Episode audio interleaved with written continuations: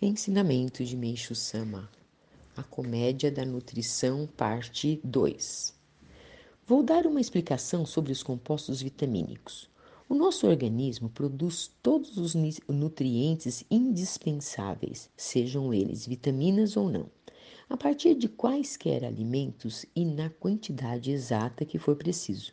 Em outras palavras, a misteriosa função nutritiva do organismo consegue produzir vitaminas na quantidade necessária, até mesmo a partir de alimentos que não as contêm. Assim, a quantidade de produção de nutrientes constitui a própria força vital do homem, ou seja, a transformação do alimento incabado em alimento acabado.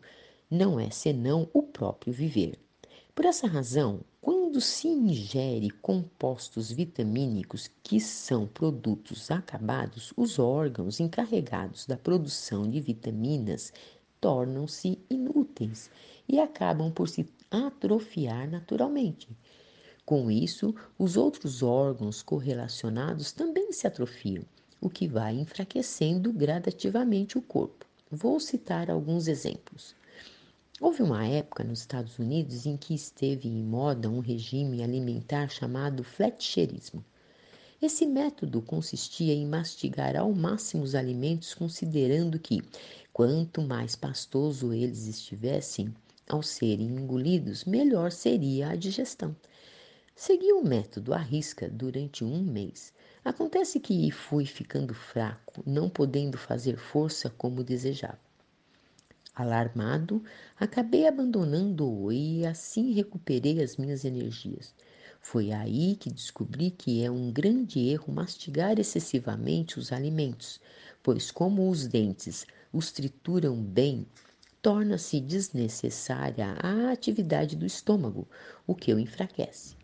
Percebi de, deste modo que o melhor é mastigar os alimentos pela metade Desde os tempos antigos, dizem que as pessoas que comem depressa e na hora de defecar também o fazem rapidamente são pessoas sadias. Nesse aspecto, o homem daquela época estava mais avançado que o homem moderno. Por outro lado, se ingerirmos medicamentos destinados a facilitar a digestão, a atividade estomacal se reduz o que acaba enfraquecendo o estômago. Aí a pessoa toma remédio de novo, enfraquecendo-o ainda mais. Assim, sem dúvida, a causa das doenças estomacais está realmente na utilização de remédios para o estômago. É comum ouvirmos pessoas que sofriam de problemas estômaco-intestinais crônicos dizerem que não conseguiam curar-se com uma alimentação baseada em alimentos de fácil digestão.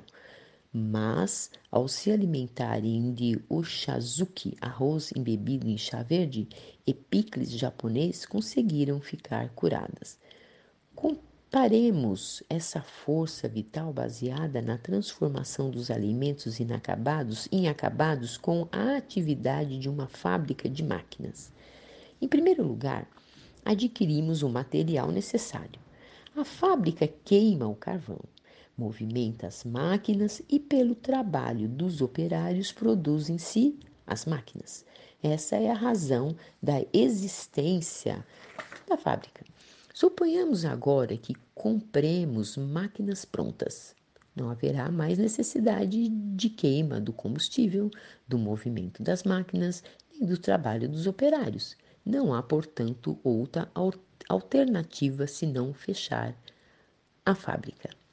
Minha visão, 20 de abril de 1950, tirado do livro A Verdadeira Saúde Revelada por Deus.